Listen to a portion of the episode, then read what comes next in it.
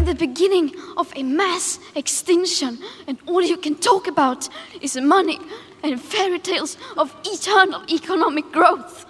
How dare you? Ja, wir sind am Beginn eines Massensterbens und alles, worüber ihr redet, ist Geld. Ihr erzählt Märchen von einem immer anhaltenden Wirtschaftswachstum. Wie könnt ihr es wagen? Das warf Klimaaktivistin Greta Thunberg gestern den Staats- und Regierungschefs beim kleinen UN-Klimagipfel in New York vor. Und US-Präsident Trump, der twitterte anschließend, sie scheint ein sehr glückliches junges Mädchen zu sein, das sich auf eine strahlende und wunderbare Zukunft freut. Tja, also die einen machen sich lustig über Greta, andere hassen sie regelrecht und fahren mit Fuck you Greta Aufkleber auf dem Auto rum und für wieder andere ist sie die Heilige des Klimaprotests. Wir sprechen über den Greta-Effekt und zwar mit Sozi Sozialpsychologe Florian Kaiser. Hallo, Herr Kaiser. Guten Tag, Frau Koppitz. Warum polarisiert denn diese 16-jährige Schülerin aus Schweden so sehr? Warum reagieren die Menschen so emotional auf sie?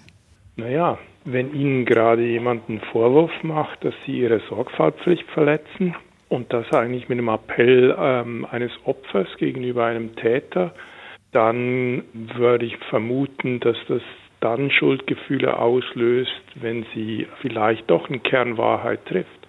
Also, also das ist, Sie sagen schon, dass Schuld so eine Riesenrolle spielt, ne? Weil sie erhebt ja, also Greta erhebt ja schon, kann man sagen, sehr, sehr, sehr heftig diesen moralischen Zeigefinger und äh, möchte an unsere klimapolitische, ja weiß ich nicht, Bewusstseinswerdung eigentlich appellieren. Wie wichtig ist denn da Schuld bei diesem Effekt? Ich, ich denke, ähm, ich meine, ich habe das nicht im Speziellen untersucht, aber im, ich würde sagen, gerade wenn Sie den Ton gehört haben, in diesem kleinen Mitschnitt, den Sie da gezeigt haben, ist das ja unglaublich vorwurfsvoll. Und wer außer den Erwachsenen, sie spricht die Politiker an, aber eigentlich jeder Erwachsene, der mit dazu beiträgt, muss sich eigentlich diesen Vorwurf anhören. Und wenn der, ein Vorwurf kommt, ist er ja eigentlich in dieser Form eine moralische Entrüstung darüber, dass man etwas zugrunde gerichtet hat, was man zu, nicht hätte zugrunde richten dürfen. Also ich, ich, kann mir irgendwie vorstellen, was anderes als ein moralischer Vorwurf hier dahinter stecken mhm. kann. Was sagt denn das zum Beispiel über, über US-Präsident Donald Trump aus, wenn er Greta Thunberg verspottet? Ich würde sagen, wenn er es nötig hat, sie zu verspotten und sie nicht einfach nur auf die Faktenlage hinzuweisen, dann trifft sie auch bei ihm einen Kern, weil eigentlich kann man genau auf auf drei verschiedene Arten, die mir spontan einfallen, auf einen Schuldvorwurf reagieren. Das erste ist, man kann eigentlich die eigenen Schuldgefühle bekämpfen oder man kann den Ankläger versuchen ins Lächerliche zu ziehen oder ihn oder sie der Hypokrisie selber vorzuwerfen oder also einfach die Diskreditierung desjenigen, der dich anklagt oder eben, wie gesagt, die eigenen Schuldgefühle mit irgendwelchen Handlungen, dass man sich mit ihr solidarisiert, mhm. beispielsweise ähm, verstärken. Und die dritte Möglichkeit ist natürlich versuchen, die Schuldgefühle auszuhalten, weil man merkt, dass man gar nicht anders kann.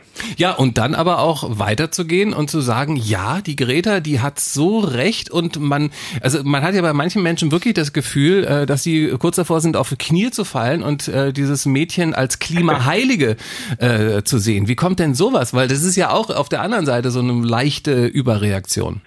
Naja, ich würde es nicht eine leichte Überreaktion nennen, aber ich würde das eher eine große Überreaktion nennen. Dabei wird natürlich vor allem die Symbolik von Greta Thunberg hervorgehoben.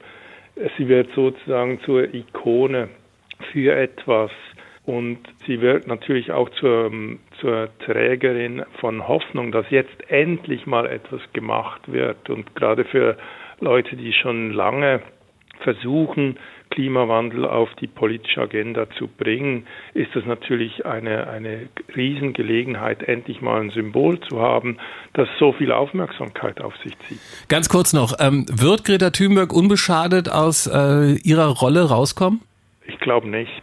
Ich befürchte nicht, weil immer dann, wenn, wenn man dermaßen stark äh, als, nur noch als Symbol existiert, kann man eigentlich als lebendiges Wesen kaum die Erwartungen erfüllen. Ein Mädchen mit Zöpfen, das freitags nicht mehr zur Schule geht und die Gemüter erhitzt. Wir sprachen über den Greta-Effekt mit Sozialpsychologe Florian Kaiser. Vielen Dank.